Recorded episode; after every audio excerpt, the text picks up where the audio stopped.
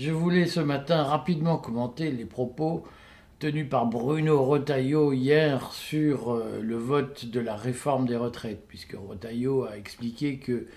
ce n'était ni la rue ni les syndicats qui faisaient la démocratie, mais les élus, en particulier le Parlement. Alors, je trouve que cette phrase est une espèce de summum de, euh, de l'illibéralisme et de la négation de la démocratie dite sociale, même si je ne sais pas trop ce que signifie ce mot, parce qu'il faut quand même rappeler d'abord circonstanciellement que l'Assemblée nationale n'a pas voté la réforme, elle n'est pas allée au bout de la réforme, et qu'au Sénat, euh, le, groupe républicain qu'il dirige, et à sa demande d'ailleurs,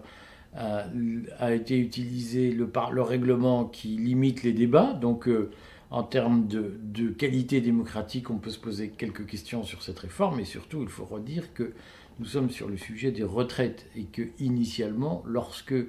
la CNAV a été inventée en 41, et surtout lorsqu'elle a été validée en 44, puis 45, avec les fameuses ordonnances Larocque de 1944,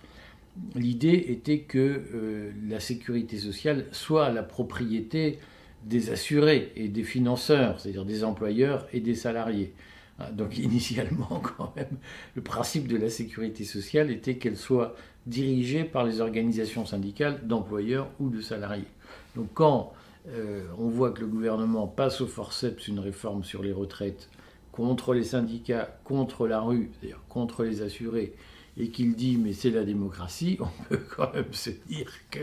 s'agissant des retraites, c'est une euh, compréhension très limitée de ce qu'est la protection sociale, de ce qu'est le régime des retraites. Et il y a quand même une étrangeté à faire passer des réformes sur un sujet aussi sensible en foulant autant aux pieds les bénéficiaires des régimes. Et je suis désolé, mais fondamentalement, la démocratie dans la sécurité sociale, ça n'était pas ça. Ah.